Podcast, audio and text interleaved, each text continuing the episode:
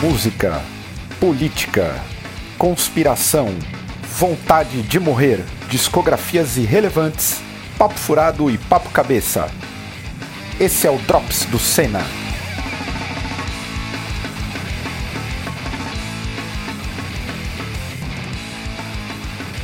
Fala pessoal, como é que vocês estão? Espero que todos estejam bem. Eu sou o Caio, este é o Drops do canal Senna. Já quero fazer um convite, se você não é inscrito e está vendo este programa pela primeira vez, se inscreva no nosso canal, que é algo importantíssimo. Deixe o like nesse vídeo é, e compartilhe o conteúdo. Melhor, lembrei de algo importantíssimo. Se você está vendo pela televisão, pegue seu controle remoto e se inscreva, tudo certinho lá, porque muita gente acaba esquecendo de se inscrever porque vê só pela televisão e aí fica cômodo em não ser inscrito, beleza? Aliás, ó, é, tá funcionando tão bem essa parada que depois de muito tempo, em duas semanas aumentou, aumentou 300 inscritos. Ó, isso aí é algo a, a ser levado em conta. Então, você se inscrevendo, você ajuda a gente também a ter mais relevância no YouTube, beleza? Se você quiser ser um apoiador, importante, tá na descrição desse vídeo aqui o Apoia-se e o PicPay. E eu peço encarecidamente para você dar preferência para essas duas plataformas nesse momento, até que um dia a gente consiga voltar a ter uma monetização adequada, que a gente teve um problema com a OneRPM, as coisas ainda estão um pouco ruins, então a gente uh, não consegue ver o que vem do pessoal de lá, não, não tá passando a grana dos apoiadores do que são membros aqui do canal, então deem preferência aí para o Apoia-se e o PicPay, é importantíssimo e nos ajuda para um caralho, beleza? Dito isso, vamos apresentar a mesa aqui. Vou começar pela Sirlene. Sir, tudo bem? Você está bem? Tudo bem, malditos imperialistas que não repassam ao dinheiro do Senna. É. Começo já xingando. Aí é um problema de tecnologia. Eu que trabalho. Ah, não é da plataforma? É, é não é, é, é o pessoal que programa mal o rolê e faz o negócio meia boca. E já viu. Essa galera do TI não ajuda a gente também, né? É, eu, a galera do TI é foda às vezes. É foda. Tudo certo com você. Tamo bem aí. Você ouviu o que de bom aí para abrir o, os trabalhos? Nossa, vou ter que olhar que, cara, vocês vão me matar porque eu estou ouvindo uma banda de no metal freneticamente Eita. que eu havia esquecido, que é a Snot. Não, Snot. Snot. Jesus amado. Recuperei Snot, mas Snot é bom, velho. Eles têm uma pegada meio groove, assim, puxam pro jazz. A banda é boa, merece. É boa, merece o Snot não era do maninho do Soulfly lá? Ou Sabe não? que eu não, não sei? Eu acho que não. Não, do guitarrista que, que, tocou no Soulfly uma época. Vou dar uma pesquisada aqui, mas tudo Puta, bem. eu não lembro. Já, já atravessei, já atravessei. mas eu acho que não. Mas Snot é bom, gente, ouçam. Ó, na semana passada, Sirlene, a gente fez um ranking é, do New Metal. Eu vi. E não colocamos o Snot. Então isso quer dizer que vai ter um, uma série B do ranking do. Eu acho, inclusive, que tem que sair um listão série C, né? Nem série B, porque Snot ainda é série B. Tem que ser a série C, tipo aquelas bandas que ninguém conhece. Já chama o G, porque ele conhece todas, o G do Mi, e fala dessas bandas que ninguém nunca ouviu falar. Listão Tribe House. Apoio. Listão Tribe House no rolê. Totalmente. E você, Brunão? Está tudo bem? O que você ouviu na última semana? Não sei se. Bem, tudo. Falar que tá tudo bem é muita coisa, né? Tudo é muita coisa. Mas, antes de eu falar se eu estou bem ou não, eu só estou aqui para tirar o visu da Sirlene do Snot, porque o guitarrista, o Michael Dolin, tocou no Soulfly em dois discos. É, eu vi isso porque eu tenho um canal de um, de um mexicano, não sei se cara é mexicano, que ele faz um monte de entrevista com banda de new metal. E ele entrevistou esse cara recentemente para falar da época do Soulfly e tal. O cara entrevista as bandas só para falar, eu não lembro agora o nome do canal, mas é, é interessante. Fala só de new metal. É, eu tô ouvindo, eu tô ouvindo que você me, o que a gente conversou esses dias aí, Caio, o, o Amebix lá, aquele disco que é com o Roy, para falar Sonic mais de new metal ainda, isso. É, porque realmente, pô, fazia mal tempo que eu não escutava e, putz, tem muita coisa legal e muita coisa para ser copiada e usada por aí. por aí. não quero dizer que não quero dizer que eu que vou copiar. Vem aí o disco no método desalmado. Aguardem. A dica, olha a dica no ar. Mas tô bem sim, tô bem sim. Ô Vini, você tá bem? Começou aí, como que tá essa semana, voltando às aulas? Aquela, aquela resposta clássica, né? Bem, bem cansado.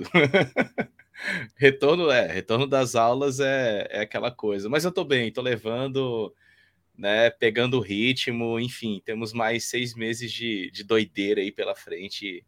Tem que estar tá pelo menos meio bem. Pronto. Isso aí é a, a vibe do é. momento. Você ouviu o que de bom, velho? Cara, por causa desse retorno, eu tava pela segunda vez escutando o Comeback Kid.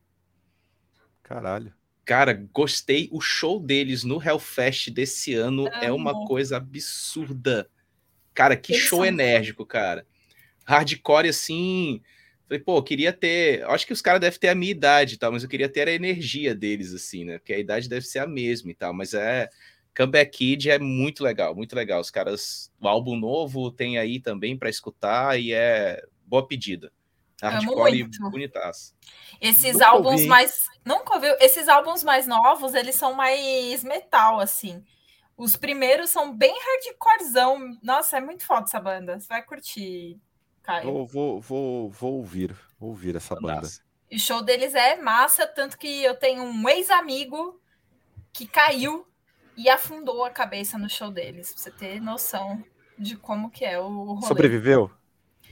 Olha, eu gostaria que não, mas sobreviveu. tu falou ex-amigo que afundou É um ex-amigo, então, né? Não, estamos falando de um ex-amigo. Detalhe, eu que socorri a peça, né? Mas ele Caralho. sobreviveu. Deveria Será que ele pode estar assistindo aqui nesse momento? Será que ele pode é. estar assistindo?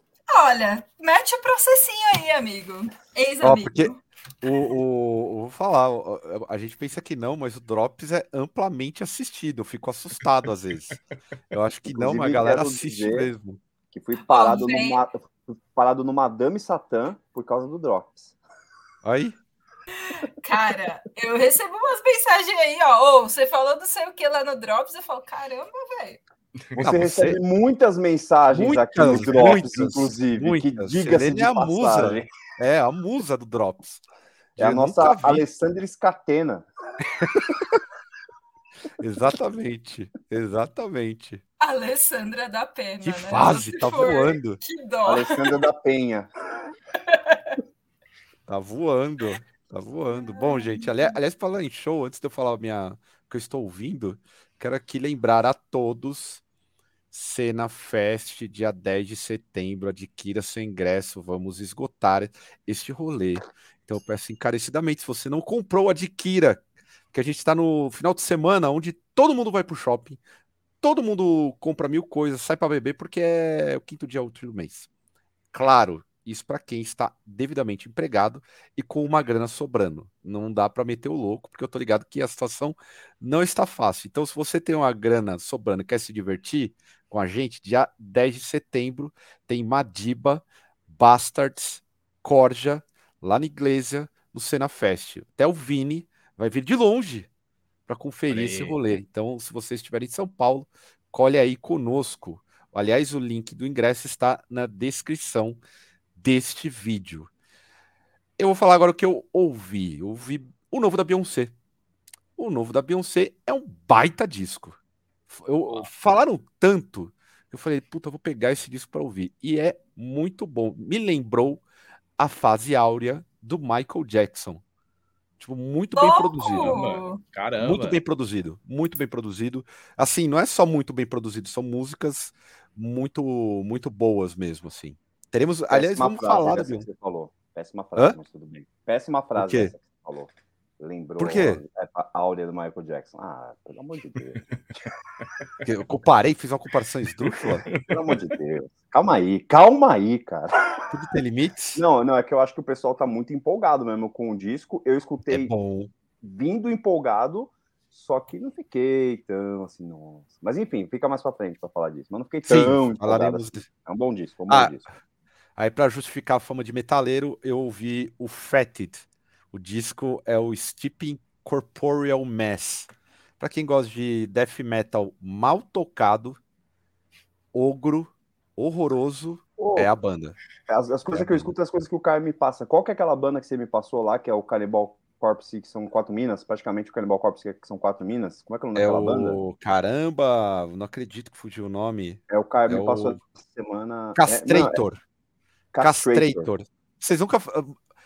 Cir, você nunca falou no, no, no, no Blasfêmia, né? Nunca falamos, não. Meu, herdeiro, dei a primeira, cacete, a mulher. Meu, de verdade, é o, é o Cannibal Corpse, quatro minas, que, que é, é o Cannibal Corpse. Assim, tipo, Cannibal Corpse faz Chris Barnes. Faz Chris Barnes. Bom Muito pra bom. caralho, Nova Yorkines. Muito bom. Falei no Shuffle de ontem. Tenho que deixar claro aqui. Ah, boa. Apesar de ser a gravação, então eu, eu, já gravei a outra, então ontem no Shuffle eu falei com as bandas. Então vale o confere. Bora, bora pro, pro papo aqui, que é o que interessa, e vamos falar do quê? Sempre, né? Hoje é dia de não falar tanto da política nacional e falar deles, dos Estados Unidos, esse país que a Sirlene ama, que o Bruno pega filas aí no para pegar o green card, que é sempre negado, que o Vini a todo momento pede uma vacina da Pfizer aí, glorificando o Joe Biden. E os Estados Unidos, para variar, em um ato meio que de provocação, né? Mandou a presidente da Câmara lá para Taiwan, que está escrito errado, inclusive. Me desculpem. E mandou a presidente de tai, para Taiwan e a chapa meio que esquentou, né? Porque o Xi Jinping meio que falou, mano, vocês estão mexendo com, com fogo. E é, ô Vini, você que é o nosso historiador aqui, o professor, como que você viu essa, essa situação aí? Porque desde 97 não vai ninguém dos Estados Unidos lá, né? Tipo, numa missão propriamente dito. Isso. Cara, é, sabe, sabe aquela coisa que o, o, a pessoa tem que ficar na mídia direto? E aí você tem que fazer polêmica para continuar sendo notícia. Eu vejo, eu vejo aquela coisa de sair na tititi, né? Sua novela. Eu acho que essa atitude aí que rolou em Taiwan é justamente uma forma de provocação. É, os Estados Unidos está fora da mídia, cara. Você olha, você, assim, qualquer notícia sobre geopolítica ou coisa parecida, você só vê pontos negativos com relação a, aos Estados Unidos, né? Tanto que essa mesma semana que rolou essa visita em Taiwan, rolou uma exaltação aí com a morte do líder da Al-Qaeda também, aquela coisa toda, remeteram as notícias sobre o 11 de setembro. Então, assim, os caras estão tentando voltar aos passados de tragédia dos Estados Unidos, né? E tá aparecendo o Brasil, assim, a galera tá abraçando o período da Guerra Fria para fazer notícia, para fazer intriga internacional e tal. E é uma afronta pesada. A China é um país, cara, que não cisca mais, assim, os caras avisam, né? A China, ela tem uma estrutura muito absurda hoje em tudo, né? E ela é uma parceira comercial de Taiwan muito forte, apesar de ter esses problemas com relação à grande China, né, aquelas questões mais anteriores com relação ao, comunismo, né, naquela revolução toda chinesa, né, ter proporcionado essa, essa atitude maior do território chinês com relação a Taiwan, mas essa provocação dos Estados Unidos é, é uma coisa muito muito infantil, né? Até o próprio Biden havia avisado sobre uma possível né, tragédia entre aspas, assim, conflito, o engodo com a China por causa desse lance, assim, tá? É muito é muito guerra fria esse tipo de, de visita, sinceramente, assim. Ou seja, tamo, estamos sob guerra fria, uma guerra fria 3.0? Cara, talvez. Eu acho bom a gente só fazer um, uma, uma retomada de por que Taiwan, né? Porque talvez nem todo mundo saiba. Mas Taiwan, assim como Hong Kong, é um dos territórios que não fazem parte da, como o Vini falou, da Grande China e, e que tem essa afinidade com o Ocidente, justamente, principalmente Taiwan, porque o, o governo deposto antes da, de toda a Revolução Chinesa foi para Taiwan e lá eles se declararam como se fossem a China e depois isso acabou sendo como se fosse um território independente, e isso acabou sendo relegado pela ONU e tudo mais, porque todo mundo acabou é, reconhecendo o governo chinês, né, a República Popular da China. Então, desde então, é uma região de interesse para os Estados Unidos, como o Vini falou, é uma região que tem bastante comércio, mas não supera o comércio do, do próprio, da própria China com os Estados Unidos. Então, eu não sei se a gente está retornando numa guerra fria, mas para mim eu vejo isso como é, os Estados Unidos está se sentindo ameaçado pelos BRICS. E isso é uma forma de, de pisar no pé dos BRICS, né? Eles estão vendo que a hegemonia deles está sendo ameaçada. BRICS, né? BRICS, porque o Brasil. BRICS, né? O Brasil não tem mais de nada de BRICS. É. E, e aí eu acho que eles sentem essa, essa ameaça, e eu também acho que isso faz parte de deteriorar o discurso alinhado à Rússia. A gente sabe que a China manteve uma posição neutra, mas também não, não comprou a treta para o lado do Ocidente. Então, eu, eu sinto que isso é uma forma de, de uniformizar o discurso contra os países do BRIC, e quem tiver contra isso, a gente vai ficar dando jogando para cima. Mas como mais uma vez, como o Vini falou, a China de hoje não é a China de 97, né? A China de hoje tem um poderio bélico enorme que pode bater de frente. Você é... acha não... mesmo que pode bater de... Você acha que há uma possibilidade do, do, disso eu escalar? Acho que não, eu acho que não escalar. Sabe por quê? A China também tem muito a perder, Estados Unidos também tem muito a perder com isso. Tem vários acordos comerciais. Se fosse para escalar, já tinha escalado lá atrás no Trump, quando tinha aquelas guerras comerciais que o Trump ficava querendo barrar a importação é, de produtos chineses e tudo mais. E, e não foi, sabe? eu acho que não vai escalar, mas também não dá para ficar brincando e os Estados Unidos sabem muito bem disso que a China não vai brincar. Se tiver ir para cima, vai para cima. Mas eu vejo hoje um mundo é, que não chega a entrar numa guerra fria. Eu, eu acho que é aquela guerra híbrida, né, que vocês comentam, que é, é mais de uhum. ideologia e tudo mais. Não, não chega a uma guerra aí, é, fria. Mas não, não acho que escala, não, sinceramente. Você também acha que não escala, Bruno? Você vê esse movimento dos Estados Unidos como uma provocação ou tentar desestabilizar de algum modo internacionalmente a China? Eu acho que é um pouco de, do que a Sirlene e o, e o Vini falaram. Eu não, se, acho que é cedo para falar se escala ou não, mas eu acho que os Estados Unidos existe tem aquele livro da, da como é que chama da Naomi Klein, né, que é aquele doutrina do choque, que ela Sim. fala sobre como as coisas são criadas artificialmente e são provocadas né, a acontecer. Né? Então, grandes desastres, grandes catástrofes, guerras, por um intuito meramente financeiro. Né? Então, você vai lá, você cria lá uma grande treta para você mexer na indústria bélica ou em, em, outras coisas. Eu acho que é um início de um movimento disso, até por conta da questão que o Vini falou de realmente Estados Unidos está meio parece estar tá ficando meio bobão né, no, no, na geopolítica. Né? Assim, lógico que não está, mas assim, comparado a outras épocas, está meio ficando de bobo. Assim, né? o, o, Biden, né, assim, geral, tirando, meio que tirando ele de bobo, né, de, na, na, nas coisas que ele está falando. Então, acho assim, eu acho que não escala agora, mas eu acho que pode ser o início de uma provocação para tentar causar algum tipo de tensão e isso ter um efeito rebote para algo futuro. Mas eu acho que não é uma, uma, uma, uma treta tão interessante para ser feita nesse momento com Taiwan, sabe? Assim, é, sem desmerecer Taiwan, né? Mas acho que não é o não, não é essa treta que vai movimentar os Estados Unidos no tabuleiro geopolítico agora, mas é uma forma de você mostrar que você está no jogo. Eu acho que isso sim. É, aliás, é, falamos em guerra híbrida e em jogo, né?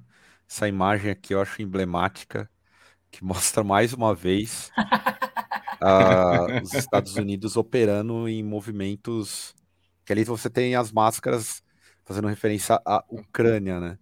Então, de novo, nós temos ali o, o papel dos Estados Unidos como um provocador. Não é à toa que a China, tanto China quanto Rússia, para quem não sabe, eles é, tem uma fiscalização com relação a fundações e ONGs gigantescas em território de cada um, assim. Porque é através dessas supostas é, organizações, né? A gente tem organizações que falam sobre democracia, direitos das mulheres, direitos de, de dos homossexuais e por aí vai, que às vezes eles trabalham de uma forma, e eu digo porque no passado, sem querer, eu tive um contato muito grande com uma com um coletivo, eu não vou dar o nome, mas é um coletivo da época que eu participava de, de Crypto Rave da vida. E eles faziam uma defesa da liberdade, da, da privacidade. E aí depois num acontecimento do nada, sem querer. Não sei se vocês vão lembrar, recentemente também teve uma tentativa de desestabilização do governo cubano em Cuba. Começava nos Estados Unidos e a ilha sofreu do nada um, uma espécie de, de, de convulsão, né? Bem pontual. E eu fui descobrir que essa, essa organização era uma organização que atuava nos Estados Unidos com o mesmo sentido. Só que, assim, ela era dos Estados Unidos e agia contra Cuba. E aqui no Brasil vinha com um discurso, discurso a favor da, liber, da, da, da privacidade, da liberdade e tudo mais. Na época, esse pessoal estava ligado aos anônimos, né? Nem devo dizer o, a, o papel que é deslocado a certos, a certos figurões, assim, nos últimos 10 anos. A gente vai completar quanto tempo de guerra híbrida de fato? Se lembrar 2013 que começou é, a casa Quase 10 anos, né? É, é, quase 10 anos. Então, assim, a, a, tolerância do governo chinês com essas organizações é, e com. Eles olham, tem um olhar ali para Taiwan, porque eles entendem que Taiwan pode, de fato, ser uma nova Ucrânia, né? É, tem, tem, fizeram vários né? exercícios. Né? Ninguém é? reconhece Taiwan como Estado na real. É. Nenhum, nenhum. Exato. É, é por mas, mercado mas, assim, ali, né? É. Estados Unidos entende que é um porta-aviões virado para a China, é. entendeu? Pois tipo, é, é um ponto posição de estratégica, é, posição Super. estratégica. Pô, os caras, é, o que eu acho louco nessa política dos Estados Unidos é que eles invertem a, a, a imagem deles a todo momento. Exato. Exato cara, é impressionante. Cara. Eles querem, eles querem se colocar como um bastião da democracia, mas quando você vai ver o que, que é a ação dos Estados Unidos desde a Guerra Fria, final de, de Segunda Guerra Mundial, né? E aí você percebe que essas tensões geopolíticas partiram todas de ações dos Estados Unidos de possuir pontos estratégicos globalmente, assim, né? Eu até ressalto, uma vez a gente até falou, é só você procurar quantas bases aéreas ou bases de, de reforço militar os Estados Unidos têm espalhado no mundo, cara.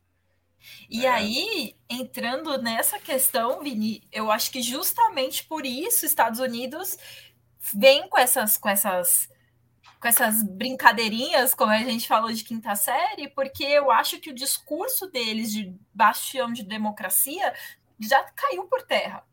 Eu acho que o mundo inteiro já está de olho nessa farsa. Os líderes mundiais estão cada vez mais é, atentos a isso. A China, a China não, desculpa, a Rússia tem três dias com essa questão aí de Taiwan. Já disse que é, publicamente que os Estados Unidos é a grande potência que desestabiliza o mundo, ou seja, quando tá tudo ok, eles inventam um conflito, a indústria bélica tá, tá de mal a pior, a gente sabe que a indústria deles tá cada vez pior, eles não têm indústria no país, economia tá uma bosta, então, eles precisam inventar qualquer conflito justamente para poder vender arma e etc. E eu acho que eles veem que é, esse discurso está arranhado, e aí eles querem tentar usar a mesma fórmula, só que não adianta mais, porque as pessoas já sabem disso, que não vende mais. A gente não está mais em 1970 na Guerra Fria.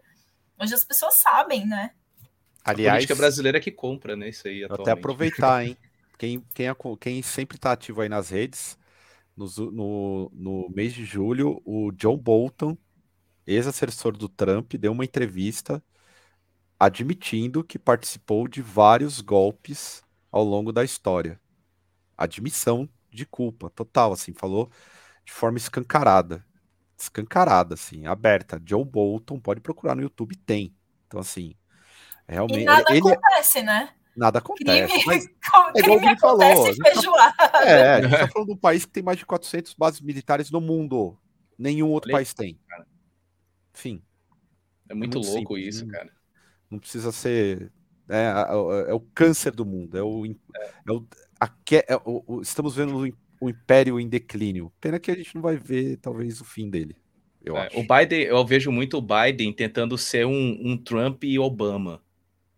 O Biden ele tem feito essas atitudes ultimamente, sabe? O Obama era aquele cara do sorrisão, mas era míssel papocando para tudo que é lado, né? E o Trump era o bonachão, né? Então assim, o Biden ele tem feito uma uma algo semelhante ao que os dois faziam, né? Porque, cara, eu nunca vi um presidente tão em baixa em termos até midiáticos como o Biden, cara. E olha que eu não sou um cara muito ligado assim em jornais, televisão, assim, eu não sou muito de assistir TV, mas é muito apagada a imagem do cara, extremamente se não, apagada. Se não impedirem o Trump de, de se correr, a se candidatar, se ele for normal o processo, ele, ele poder se candidatar, ele ganha de novo, fácil. Fácil, fácil. Tá fácil Concordo o jogo. Concordo plenamente, ganha. Fácil. Ainda mais porque, se eu não me engano, os números lá também não tão bons de tá emprego, tudo ruim. tá tudo péssimo. Muita tudo gente ruim. morando na rua. Ou seja, né, o American Dream tá indo é. por água abaixo. É um nightmare, né? Acho que a gente aqui várias vezes no Drops, inclusive, foi meio, não contra, mas alertou, né? Sobre a alegoria que era o, o Biden, né? Que era um, um míssil com a bandeira LGBTQIA, com Black Lives Matter e o caralho, né? E assim, é tudo isso, só que eu, eu acho que ele não consegue, Vini, não ser nem perto do Trump, nem perto do Obama em nada. O cara é tipo. É, uh, ele seria, para mim, talvez o presidente parecido com Alckmin, como se fosse o Alckmin, assim, tipo, visualmente e, e, na, e, na, forma que trata, mas acho que até o Alckmin parece ter mais força do que ele, né? Cara, tem uma imagem que eu não vou encontrar agora, mas eu tenho uma imagem que ilustra muito bem o que seria esse. Não vou conseguir pôr na tela, vai ficar por uma. Eu vou, vou tentar pôr essa imagem na edição aqui do nada. É, essa imagem é o que ilustra os Estados Unidos, que é basicamente essa ideia do meme aquele meme lá do, do avião, né? Do, a bandeira identitária e tudo mais, mas bombardeando. A gente, aliás, o Bruno falou um bagulho que é verdade, a gente alertava, a gente foi chamado de trampista, trampista que eu lembro. Eu fui chamado de parte do, do Partido Republicano, chegamos nesse nível. Do tipo assim, a galera é tão cega que não consegue entender que do tipo, cara, os democratas de volta no mundo é só desgraça. Já tá, acho que tá muito nítido assim. A gente ficou, eu acho assim, existem dois períodos: o período antes de 2013 e o pós. Até 2013 todo mundo era ingênuo, assim, né? A maior parte. Ah, tá tudo bem, democracia. Viu Obama, né? Yes, we can, que legal, Obama se elegendo. Depois que caiu a máscara por conta do, do vazamento de dados, do, que, que foi por conta do, do Snowden e do Assange, só acredita nessa farsa quem é muito idiota. Que é muito idiota. Casos, e a gente teve até uma aproximação com isso, que a NSA também invadiu as ligações da Dilma Exato. na época e tudo mais. Não da é Merkel. uma coisa tão distante. Da é Merkel, exatamente. Aliás, por falar em forças, a NSA, para quem não sabe, é a parte de espionagem, além da CIA, né? É, no, no, nos Estados Unidos. Aqui a gente teve o caso dos militares pedindo acesso ao código-fonte das urnas eletrônicas. E aparentemente conseguiram, o TSE abriu é, esse espaço. Vocês acham que esse movimento aí é um movimento para tentar trazer lisura e derrubar o discurso do Bolsonaro de que as, as urnas elas não são é, elas são passíveis de fraude, que eu repito, para mim, independente de inspecionar o código-fonte, a puta que pariu. Qualquer processo, ele de fato é passível de fraude. Então é meio ingenuidade essa fala do Bolsonaro. Mas e aí? Vocês acham que é um movimento que é, do, do, é parte dos militares para trazer uma lisura ao processo? Cara, é, é, é um vexame, porque isso está aberto desde outubro do ano passado. então, e o próprio partido dele, sei lá, foi já fez a vistoria também, né? É, É muito ridículo, cara. É mais é, um fato é... político? É mais para criar um fato político? Eu Sem acho. Dúvida. Até porque, tipo, talvez muita gente não vai se aprofundar no assunto e já vai levar isso tipo a ferro e fogo e já pensar, meu Deus do céu, os militares vão intervir nas eleições. Mas para quem não sabe, faz parte da, da inerência dos militares acompanharem o processo democrático e as eleições, né? Então foi o que o Vini falou, isso é um vexame. E é, e é interessante você não, acho que é no YouTube isso daí, também, não. Né? Acho que, acho que é, um, é, um, é algo bem pensado numa questão política mesmo, assim, sabe? De fazer isso, porque se eles fizessem em outubro, não ia ter, não ia fazer muita diferença, assim, porque, pô, é, outubro é basicamente um ano antes da eleição. Pô, faz em outubro, já esqueceu, né, meu? Pô, chegou agora aqui em agosto, ninguém ia lembrar de nada. Então, fazer esse movimento mais próximo da eleição, eles faz todo sentido, né? E fazer esse auê todo, aí se colocar na mídia, é, acho que acho que não é nada. É... Eu acho que até estão fazendo um, um Aue além da, do esperado, porque isso, como a Sirlene falou, faz parte do rolê, né? Tem que fazer isso daí. E eu queria saber muito quem que verifica isso dos militares, né? É algum militar mesmo que, que pega lá e lê o, o, os códigos ali do, do negócio. Quero saber quem que é a, a TI aí dos militares que vai, vai ler esse, esse código e vai, vai apontar que tá errado, né? Caio, você, como é uma pessoa da, da área, nos esclareça aqui. Cara, eu tive contato, eu nunca tive contato com ninguém das Forças Armadas, da parte de tecnologia, de fato, assim. Eu já tive contato com dois profissionais de, de, de cyber, que se autodeclarar, se auto-intitulavam, né? Era nomenclatura, de cibersegurança na época. É, eu, fiz um, eu fiz um curso com eles, inclusive. E eram da BIM. Era da BIM, assim, os caras, e que, que eu posso dizer? Tecnicamente, não sei se até que ponto eles, eles têm uma capa. Assim, tecnicamente, não é difícil você analisar um código-fonte. Você não, não precisa ser nenhum gênio. O Bruno, o Bruno programa, ou programava uma época. O Bruno aprendeu também. Então, você entender o código fonte não Ou é seja, o... o Caio deixou, o Caio deixou muito claro. Se o Bruno aprendeu, qualquer pessoa. não, porra. Não, porra. Tô falando aqui, o amiguinho estou, ao vivo. Estou, estou, colocando aqui o amigo como um ex-companheiro de tecnologia, um cara bacharel. Polêmico. Um baixa, um tecnólogo. Baixa. O, tecnólogo, em, tecnólogo, em, tecnólogo. tecnologia também, porra, igual eu. Só não exerceu como eu exerço. Eu não sou, e eu não sou nem programador. Eu sou, eu sou é, especialista em segurança cibernética. Se é que, né? Eu sou polícia da internet, mano. Então, assim, é fácil ler o, é, você ter a percepção se o código é vulnerável ou não e tem falhas. Para quem sabe uhum. alguma sabe a linguagem, vai entender ali as falhas. É, ou não, né? Ou o sistema ele é seguro, ele, a arquitetura dele é bem feita. Então, tudo isso é levado em conta, né? Tipo assim, a arquitetura do código tá ok, tipo, é, tá firmeza. O problema é que não, é, não se trata de um ponto técnico. Não é uma questão técnica uhum. essa, é uma questão política. É uma questão política. Eu mesmo não sou, eu não, eu não sou o sujeito é, da esquerda que defende cegamente a urna eletrônica. Eu acho que é um processo duvidoso, assim como seria a urna de papel. Inclusive, eu vi que os. Olha que muito louco. Uma das propostas sugeridas pelos militares é, inclusive, instalar câmera na, hora, na, na cabine de votação. Porra. Sabe? É, ah, mano, tipo se for para fazer isso, já libera o voto pela uma enquete do Instagram, tá ligado? Exato, sabe? É, é, petição online. Né? Cara, a gente chegou num nível. Vota por filtro! Cara, é fato. Eles jogam um fato para desestabilizar o processo eleitoral. É para ter ganho futuro, porque a, a, tudo indica que o Bolsonaro vai perder. Então você já tem um, um, um algo ali plantado que, na iminência da derrota, as eleições foram fraudadas.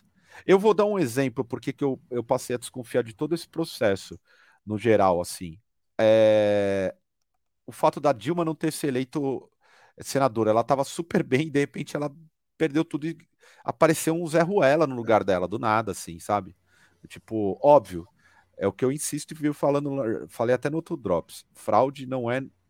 Não, o, o Bolsonaro ele insiste em colocar como um problema técnico. A fraude não é um problema técnico só. É um problema político. É, ele se dá no processo ali, desde quando você retira algo da, da própria urna, leva para um servidor. Como que estão esses servidores? Eu não quero entrar nem nessa esfera de como um servidor está protegido, isso... porque é foda, tá? Fraude eleitoral por fraude eleitoral, a eleição passada foi fraudada também. Pra tá caralho, nem preciso das urnas, né? É, isso que eu ia falar, já começou antes, né? Dando um tapetão no Lula, então, é, porra. se for assim. E assim, Sabe é, que é curioso? É... Sabe que, só para eu pontuar, sabe que é curioso nesse, nesse lance de fraude eleitoral? É que até nisso o, a direita, em especial o Bolsonaro, roubou uma pauta que era da esquerda.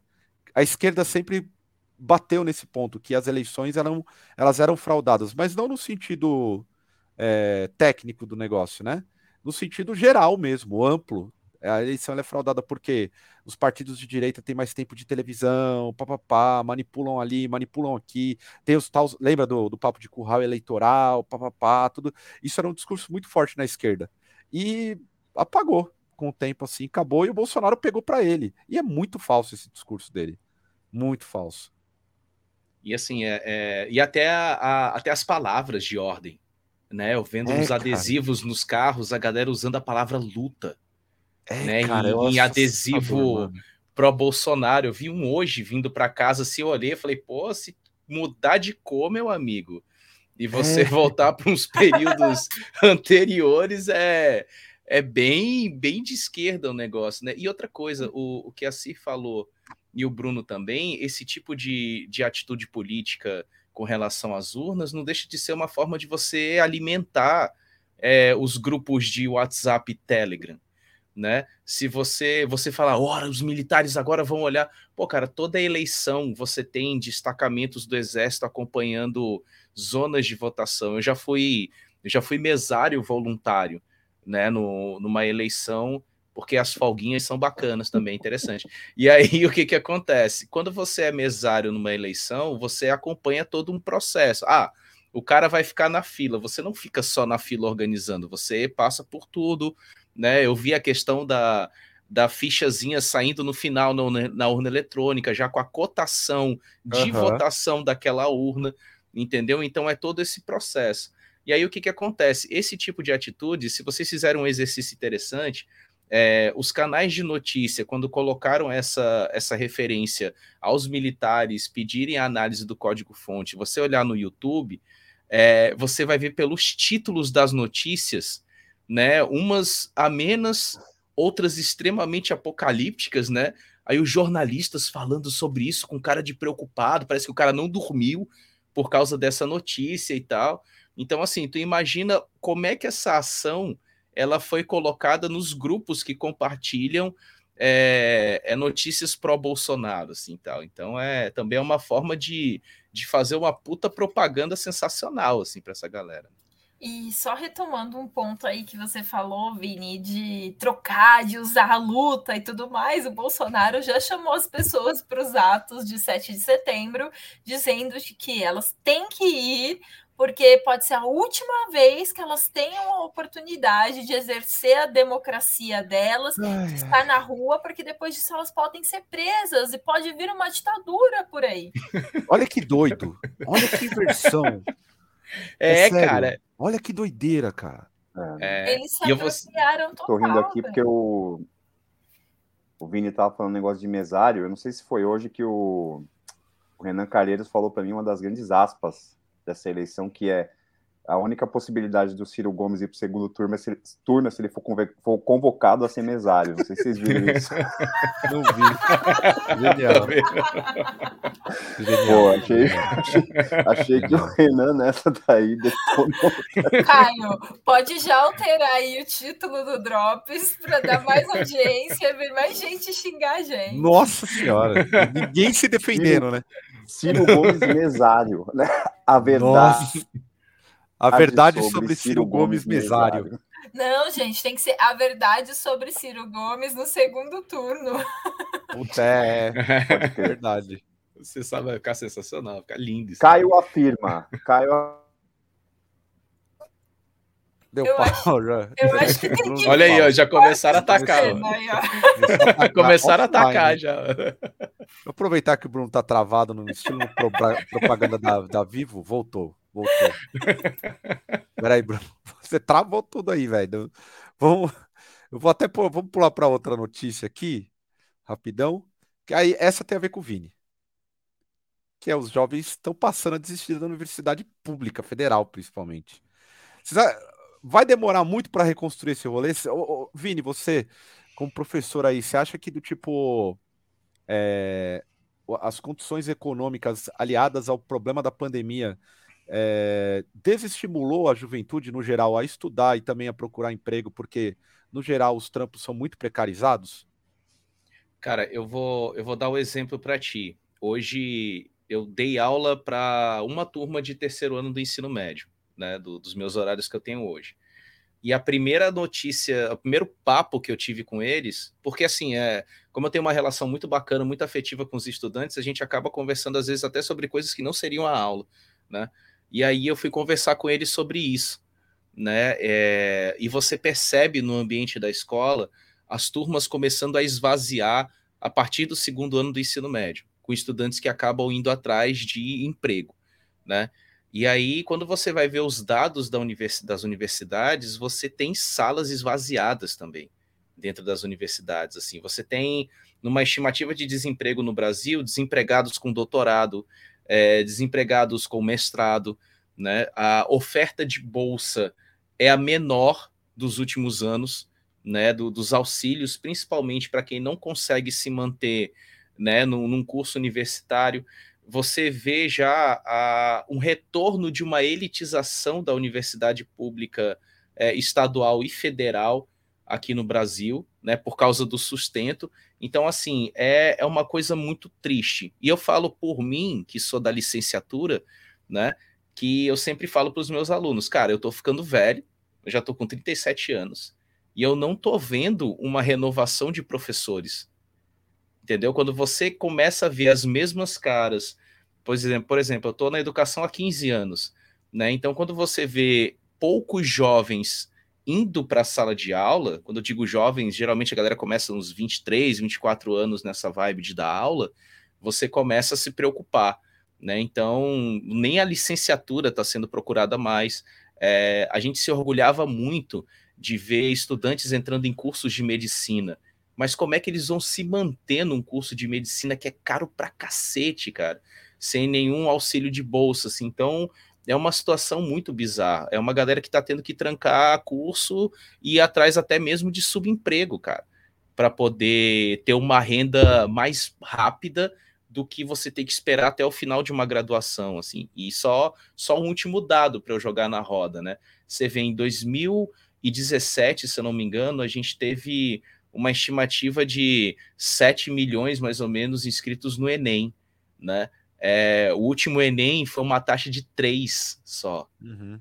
Olha a diferença, cara. E é a única forma que um estudante de escola pública tem de acessar a universidade a partir das cotas, né? Você tem que ter os três anos do ensino médio em escola pública e tal.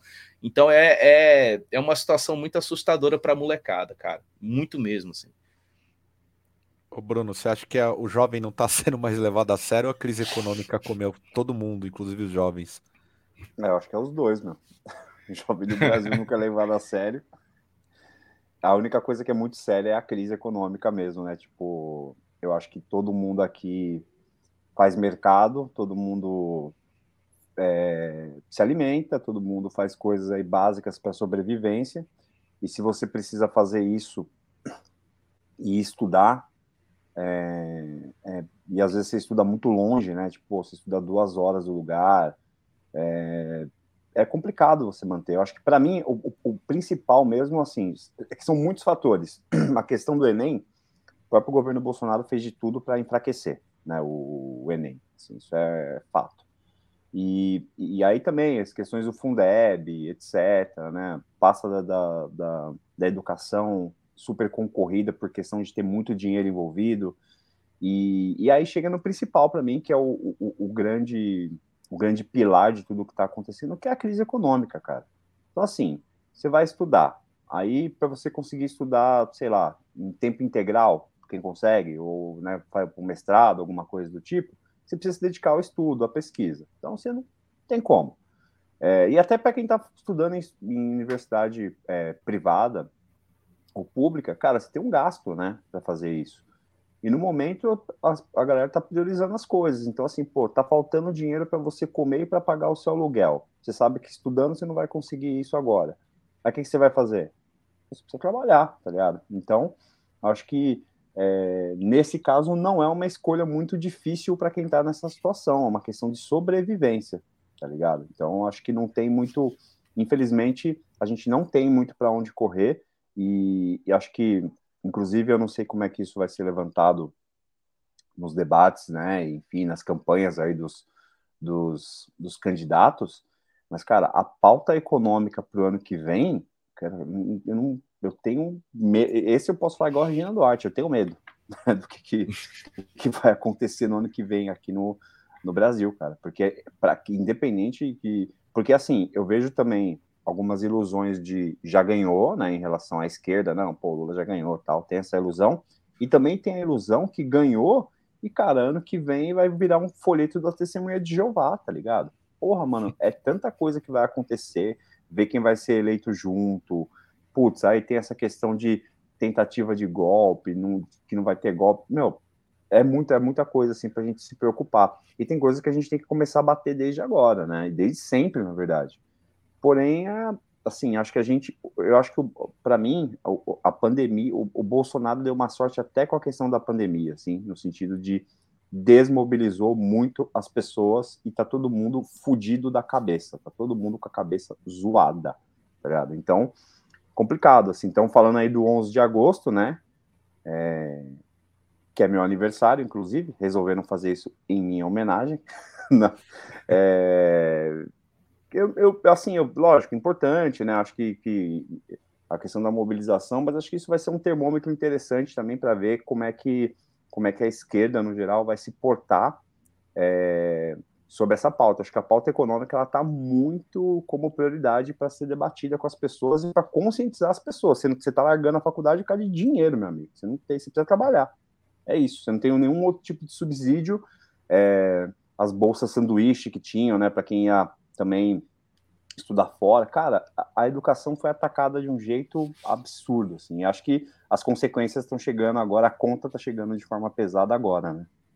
É, e o fim do Ciências Sem Fronteiras, por exemplo, ainda no, no período Temer, se eu não me engano, uhum. né? A galera, a bolsa era incrível, cara. O valor que a galera tinha para fazer o rolê do estudo no exterior era um negócio fantástico, assim. Era muito legal quem conseguia esse tipo de bolsa, né? Eu tava vendo que a galera cortou, se não me engano, 1,6 bilhões, cara, dos repasses de investimento para a universidade aqui no Brasil. Né? Muita coisa, cara. É muito estudante que precisa desses auxílios e não está tendo mais, né? Então, eu preciso comer, né, cara? Ser de barriga vazia para estudar não, não rola, né, velho? Então, é bem sinistro. Diferente de quando você está na educação fundamental, que às vezes você vai para a escola para comer uma merenda, né? Para quem é. é. mais velho, né, cara, você, você, você tem outras coisas que estão acontecendo na sua vida, né? Então, Exatamente. você acaba indo para outro, outros, outras situações, né?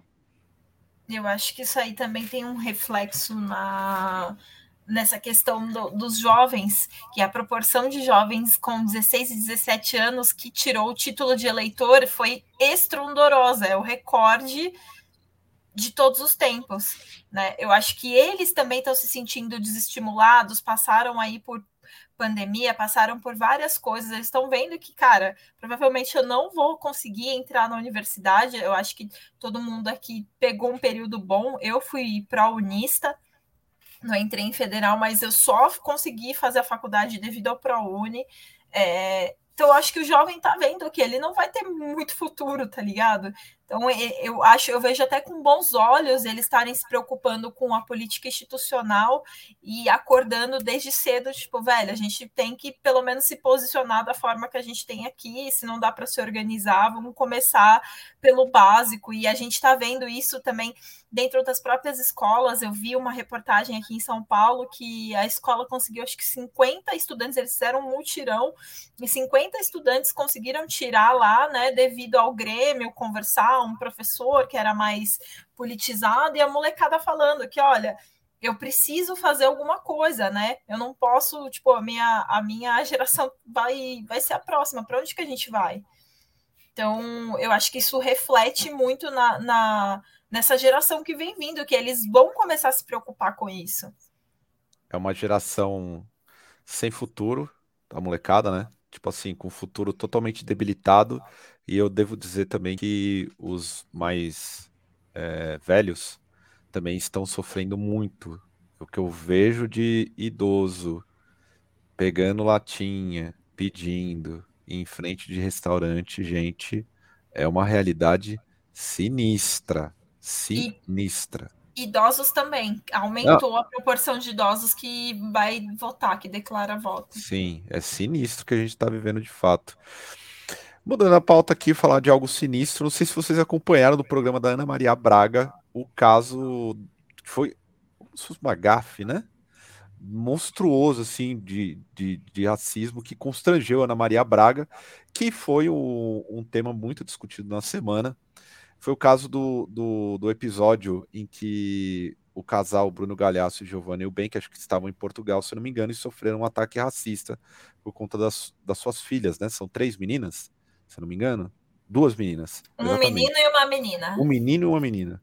E aí, uh, durante a matéria, aconteceu do VT aparecer enquanto discutiam um tema macacos. E aí ficou uma cena bem constrangedora. Vocês acham que isso foi proposital? Quem estava atrás do, do, do, da estação fez. Porque é muito pensado, gente. Eu achei é, eu achei assustador, assim, um caso assustador mesmo. Eu acho que foi pensado, na moral. Tanto bem, que parece que a pessoa óbvio. foi demitida, né? Foi, foi. Ela até colocou no Twitter, se eu não me engano, que ela, ela até falou, ela pediu desculpa, né? E a pessoa, a gente viu quem é que era a pessoa e tal, não sei o que, e, e demitiu e tal. Ah, cara, teve uma galera que botou, é, que já tinha trabalhado em é, nessa parte de VT e de solta matéria e tudo isso, cara, as coisas são todas revisadas, assim, são tipo comandos básicos atualmente para você soltar essas coisas. Né? Vamos deixar uma coisa bem clara: isso aconteceu na Rede Globo de televisão, não foi na Rede TV. Se fosse na Rede TV, você poderia falar, pô, não, cara, é, é zoado, né? Alguma coisa. Na Globo, cara, é qualquer coisa para passar por lá, é tanta tanta revisão, eu acho que assim, acreditar em coincidência nesse caso é de uma ingenuidade absurda, porque poderia aparecer pô, qualquer coisa ali, né? Então poderia aparecer uma receita de bolo, poderia aparecer o Louro José, afinado Louro José. Não. Apareceu macacos no meio de uma reportagem falando sobre, sobre racismo, né? E, e, e nessa última semana, assim, também outra coisa que está em escala, né? Episódios de racismo, Quer dizer, não é que tá em escala, tá tendo mais evidência, holofote, né? né? Mas assim, mas é, é, assustador o nível do negócio. Teve o, o, o não sei se não sei se a gente White vai falar Pardo. sobre isso, né? O, o White Pardo lá da biblioteca também, né? Não sei se vai, se vai ah, verdade. sobre isso, né? Teve esse esse indivíduo aí, né? Então, acho que coincidência nesse, assim, eu já acho dificilmente coincidências existirem nesse caso, então, não tem como. É, e assim, a, a, tem, tem um lance também. É, a galera tem denunciado muito atos de racismo em Portugal com relação a brasileiros, assim, tem, Xenofobia, tem rolado né? uma tem rolado uma evidência muito grande, assim, eu tenho, eu tenho visto muito algumas postagens e não foi só por causa dessa questão recente do, do Bruno e da esposa dele e tal, mas é, é bem anterior, assim, brasileiros que filmaram sendo rechaçados dentro de metrô, por exemplo, né? Tem um vídeo até de uma menina, né, que ela tava, ela teve que gritar com um cara porque o cara tava xingando ela e ele agrediu ela mesmo ela filmando, ele partiu para cima, né? Era um senhor e tal. Então a, essa evidência ela vai também até nas entrelinhas, né? Eu vou, eu vou fazer uma denúncia sem citar aqui. Né, quando eu estava fazendo a análise dos livros didáticos para esse ano do novo ensino médio, teve uma editora que colocou na abertura de um capítulo né, um grupo de primatas, de gorilas, como se fosse, sei lá, o princípio da humanidade, né? E a foto era do capítulo era essa. E quando você virava a foto do capítulo e a outra, a sequência da página, era uma foto de um grupo de alunos negros em sala de aula, na mesma posição que os gorilas estavam. Entendeu? Então, quando eu vi uma parada dessa, aos olhos de uma pessoa não tão desatenta assim, mas aos olhos de uma pessoa como qualquer outra, ela acharia normal isso aí. Mas era um negócio realmente assustador e tal. Então é, é foda esse tipo de, de atitude, né? E teve gente na internet, eu fui atrás depois, que falou que era bobagem, pode ter sido um erro né, da, da transmissão e tal. E, pô, cara, erro de transmissão a gente tinha antigamente, quando tinha umas coisas ainda analógica na TV, né, e tal. Não tem como dizer que é, é erro uma parada dessa, cara. É muito tosco, assim, foda. Eu repito, é. cara, o fato disso ser na Globo é muito difícil, cara. A Globo é muito. É um, é um lance que é, é, é, muito, é muito, sei lá, muito caxias o negócio lá, né? É muito, muito burocrático, muitas burocracias, não é um negócio tão e, simples, né? E, e, é uma emissora que, assim, ela mesma ela não admite erro, né? Assim, tipo, erro na Globo, pô, é difícil, né? Quando acontece é uma grande questão. E nessa daí, poxa, meu, acho que não, não tem, não tem muita justificativa do que, do que fazer. Acho que, assim, eu vi, eu vi gente falando, até no Twitter, falando que, ah, pô, mas a Ana Maria na hora tinha que ter feito algum negócio, mas eu falo, caralho, gente, eu, eu, eu não entendo o, o, nível de loucura das pessoas, assim, sabe? Tipo, eu, eu, queria, eu queria ver a realidade dessas pessoas nos trabalhos delas, assim, sabe? Quando as coisas acontecem, qualquer reação, né? A cobrança que as pessoas têm de uma atitude. É, é, é, muito louco isso, cara. É que eu acho Pode Desculpa, falar. Bruno, mas é que eu acho que as pessoas não têm noção do que, é um set de filmagem, um bagulho ao vivo para o Brasil inteiro. E, Isso é com você ponto ter aqui, essa... Ó, é com falando. ponto. E você ter essa rapidez, velho, não é assim não, tá, gente? O pessoal acha que é tudo muito simples. Do tipo, não tem lacração, emocional. Lacração. É, não tem um, Vamos, um problema lacrar, emocional né, envolvido. Episódio lamentável aí na. Mais um, né? Na, né? Parece que, que tem aumentado muito, né? Esses casos de episódios relacionados ao racismo, tá, tá brutal, assim. Cara, eu fiquei e... chocada com o lance do White Pardo, assim, o tanto de merda que ele falou e ninguém enfiou um murro na cara dele. Para quem não acompanhou esse caso, era um White Pardo aqui na, na biblioteca em São Paulo, começou a falar várias merdas racistas e ele tava com o Mike Kempf traduzido, lendo, que eu acho que nem era da biblioteca, aquilo ali acho que ele levou de fora, porque tá, leve, tá vendendo em várias bancas de jornal esse livro. E, e é exatamente aquela, aquela tiragem, aquela foto. Eu acho que ele levou lá para dentro da, da biblioteca para causar mesmo, para arrumar encrenca. Provavelmente alguém viu que ele estava lendo, falou alguma coisa para ele e era o que ele queria. Sabe, falar merda. Era o mínimo. É. Ele, tava, ele foi para causar, ele foi para arrumar briga se eu não me engano, o nome dele é Willio, uma coisa assim, né? Que é um nome extremamente alemão, né? É um nome bem europeu. E o Willio também tem um. O, um, um, alemão em pessoa, né? Basicamente, né? Um, uma pessoa que eu queria que mandassem o Willio para debater com os grupos neonazistas lá na Alemanha para ver o que, que ia acontecer com o Willio. Tá o que, que ia acontecer com ele? Assim, se ele, como é que ele ia ser tratado lá pelo pessoal eu, assim, eu parei, eu, eu, eu, recebi só o vídeo num, desse indivíduo aí, não vi nenhuma, não vi as notícias do que aconteceu depois, acho que ele foi preso, né, mas aí depois eu não vi mais o que, que aconteceu com ele. Mas é uma, uma escalada, mas ao menos, assim, é, é, ao menos eu tenho visto uma, uma, uma, em alguns setores, ao menos uma, uma mudança, assim, de como, de como encarar esses fatos, assim, sabe? Tipo, acho que até ninguém ninguém desceu o cacete lá no, no, no, cara, mas eu acho que foi muito mais porque as funcionárias resolveram tipo filmar e meio que não perder a razão, né, digamos assim. Mas é... A gente sabe muito bem o que, que o nosso glorioso William merecia na hora ali, né? Mas eu acho que tentaram fazer para isso, porque também hoje em dia tem isso, né? Ah, se eu não me engano, a, voltando no assunto da Giovana, não sei falar o sobrenome dela, Eubank, Eubank. né? Da, é, tipo, que ela deu um tapa né, na, na mulher que ofendeu a, as filhas, né? E na entrevista que eles deram lá no, no Fantástico para Maju, pra Maju é, o, o, Bruno falou, né? Não, a, a, minha esposa não agrediu, ela reagiu. Né? Não vamos confundir isso daí. Tipo, porque também, hoje em dia, a reação que a gente tem sobre uma situação dessa tem sido monitorada, julgada e condenada também sabe? Ele jogou tipo... até, não vamos confundir é, a reação do oprimido com a ação do opressor. Ele jogou essa. Olha aí. Não, é, eu, eu, eu, eu, e eu acho que, e assim, aí dentro dessa discussão também tiveram outras discussões é, dentro disso, mas eu acho que olhando diretamente para o caso do, do, do, Bruno e da Giovanna, eu acho que a atitude que eles fizeram e as falas foram muito coerentes, não? Tipo, com, com, com, com o que aconteceu, assim, sabe? E, e acho que isso é muito importante é, pensar sempre nessa questão. É, não confundir a reação que a gente tem, né, com uma ação racista, alguma coisa do tipo. Eu lembro que até quando teve o assassinato lá do cara que estava fazendo a festa de aniversário com o tema do Lula, aí eu vi pessoas que falaram, pô, mas os familiares começaram a chutar o cara que matou ele. Meu amigo, você acabou de ter um parente seu tomando um tiro, morto, o que, que você quer que eu faça, velho? Que, meu, e, e, e, esse tipo de coisa que eu acho que virou uma loucura mesmo, assim, do, do, do senso comum, assim, saca?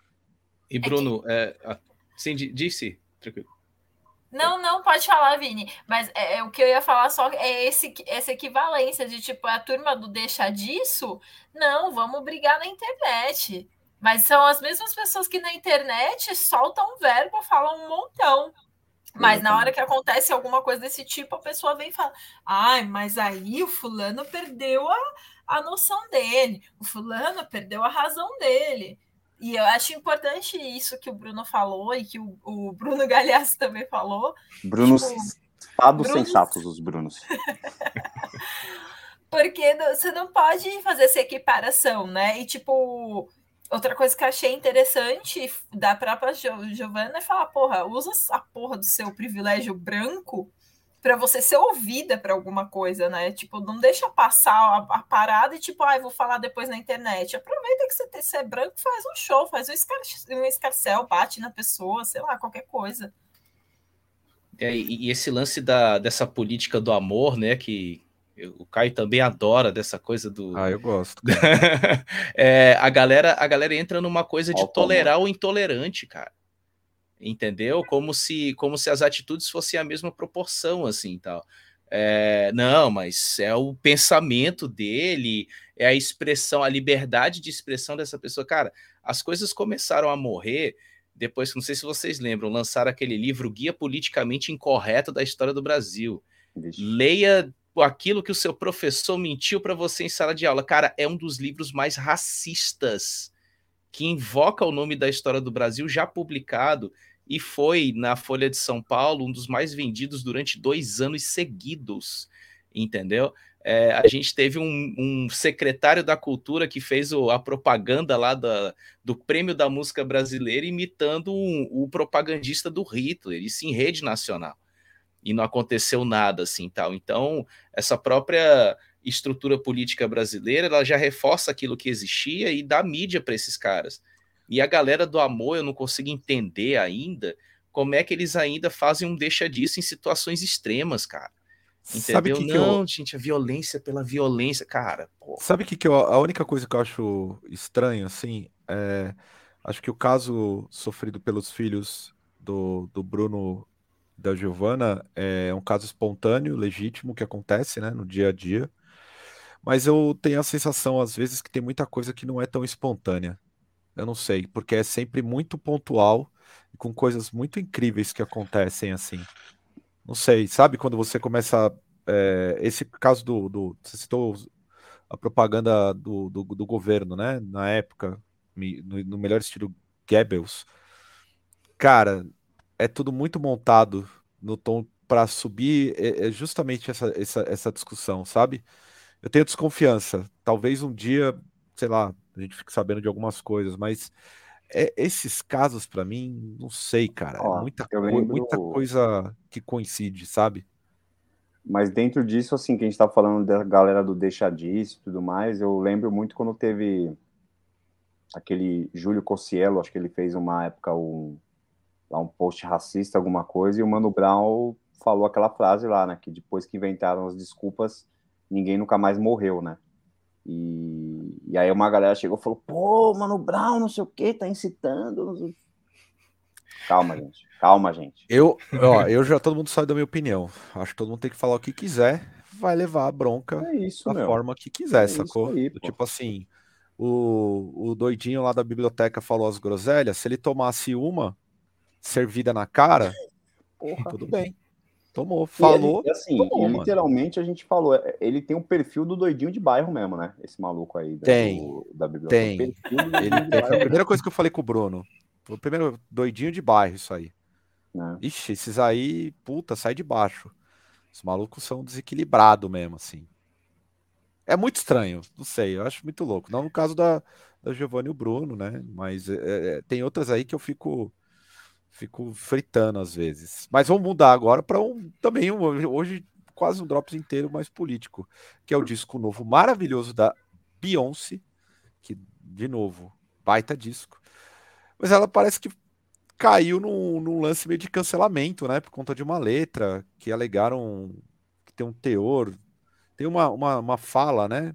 Tem capacitista, tudo. E aí virou um meme porque ela decidiu trocar isso no meio do, do processo, né? Trocou a fala e tudo mais. Vocês acham que, do tipo assim, uh, no geral, não, não, não há um, um certo exagero nesse sentido? Do tipo assim, qual que é a fala? Que eu vou ser bem honesto. Eu vi, eu vi a polêmica, mas eu não sei qual que é a palavra, qual que é. Que, qual que é o. Vocês sabem? Cara, eu vou é procurar. Ai, era uma doença neurológica. Era alguma. É, uma doença neurológica muito específica. Que ela usou o termo SPAS, que era como se fosse um termo meio. É SPAS, não sei, que era meio reducionista, é. coisa parecida.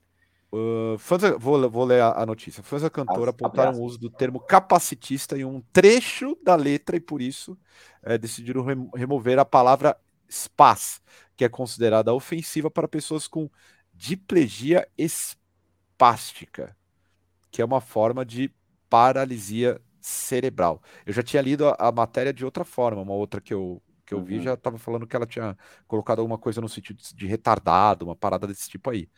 Mas vocês acham que do tipo tem, tem coisas que, que, que vão muito linear ou tá certo mesmo? Tem que ir no linear e, e bola para frente, errou, corrige. Cara, é, assim, o, a música hoje é, e os fãs, eles são extremamente atentos a muitas coisas, assim. E o artista que ele alcança uma pauta muito grande, sabe o público que alcança, né? Ele também precisa começar a refletir até onde a música dele vai e quem vai agradar, né? Eu não sei como é que foi muito esse esse fuá nos Estados Unidos e tal, mas o fato dela ter topado, ah, beleza, vou trocar e tal, gerou incômodo, beleza, trocou. Eu acho uma atitude louvável e tal. Uma coisa é você querer, ah, vou derrubar a música dela porque ela usou isso aí, né? Então, houve, houveram os protestos e, enfim, foi alterado e tal. Mas existe também aquela estrutura de composição, né, cara? Tem essa questão toda. Se você for vistoriar, e aí entra o caso da Mônica Levinsky, por exemplo, né? É. Que, que ela falou: ah, se for para mudar, então tem música tal aqui que me cita, né? Ela já levou o negócio pro, entendeu? Para um outro âmbito, né? Ela levou a parada para o âmbito do tabloide já, né? E tal. Então, assim, se o artista decidiu mudar porque um grupo chegou e reclamou, achou aquilo ali ruim e tal, eu acho que ela tem um contato com o público dela que consome o trabalho dela, assim, tá? Mas se a gente for fazer né, o policial das letras das músicas e tal, daquilo que vai circular, meu amigo, né, vai ter bem, vai ter bastante aí pano para manga, né? Canibal Corpse deve ser cancelado? Nossa senhora. Então, aliás, até o exemplo do Cannibal Corpse, essas minas faz, fazem letra, ou do Castrator lá do começo do programa, as letras dela é um Cannibal Corpse do tipo, vamos lá, saindo do, do imaginário comum, é cortar peru, velho. O nome da banda é já corta peru. É se o feminismo fosse legalizado. Cenas como essa seriam normais, normais pelas ruas. Mas é, o, o, o, canibal seria será cancelado um dia, Bruno? Porque já teve esse movimento, não? Eu já vi gente querendo cancelar canibal. Já, já. Ah, é que assim, nesse vou primeiro eu vou no caso da Beyoncé aí. Eu não vou muito dar minha opinião para eu não ser cancelado. Mentira. Eu não vou dar muito na minha opinião, porque assim, primeiro, é um negócio em inglês, eu não sei exatamente que como é que é o termo, né? Assim, tipo, porque muita coisa a gente sabe que é gíria, né? Então, tipo assim, se você for na quebrada aqui, pô, todo mundo se chama de viado, por exemplo. Ô, viado, fala, não sei o que, não sei o que e tal, né? Então, é, eu não sei em, em que. Lógico, eu tô só dando um, não tô comparando as minhas duas coisas iguais, tá? Só dando um exemplo. Mas eu não sei, por, por já ser inglês, já tenho o bloqueio da língua, eu não sei exatamente como é que isso é dito lá, se é gíria de algum lugar, e eu não me informei tão bem para saber a respeito eu acho que é legítimo, por exemplo, um artista, a partir do momento que, sei lá, passou desapercebido, né, pô, acha que errou ir lá e falar, e, porém, pelo outro lado, é, entender que a, a arte, apesar de, de ser inspirada pela realidade e inspirar a realidade, ela tem muita coisa de ficção nela, sabe? Tipo, é, acho que a gente, a gente não pode assistir um filme, assistir uma novela, ouvir uma música e achar que aquilo é, é literal o pensamento, enfim. Eu tenho um pouco de receio com isso, no sentido de, de tudo seguir uma certa, uma Você ter que atender certas expectativas de uma suposta elite intelectual e deixar de se expressar da forma que você se expressa normalmente. Isso, isso me assusta bastante. É, eu acho muito legítimo quando a gente, eu mesmo, eu já, eu já falei isso abertamente, vou falar aqui, por muito tempo na minha vida, eu usava o termo baiano de uma forma pejorativa. Por muito tempo da minha vida, sabe? E hoje em dia não uso mais e sei que, que vacilo gigantesco era, sabe? Eu acho que agora não, não, não, não espero ser cancelado por isso, alguma coisa, acho que é um aprendizado. Agora, o medo que eu sempre tenho quando tem essa patrulha minuciosa de tudo, é, pô, você vai lá, faz a crítica ao artista, fala, pô, cara, tu, tu falou merda aqui. Aí o artista vai falar se ele falou merda ou não, tá Pô, não, falei besteira, é, tá errado. É, e eu acho que foi isso que aconteceu. Talvez ela não tenha pensado nisso na letra, foi lá, mas eu, aqui eu só estou teorizando porque eu realmente não acompanhei tão bem. Escutei o disco, achei um disco muito bom. Agora, pô, colocar na prateleira aí junto com o Michael Jackson, eu acho que o Caio bebeu demais antes de entrar nessa, nessa nesse link sobe, aqui do.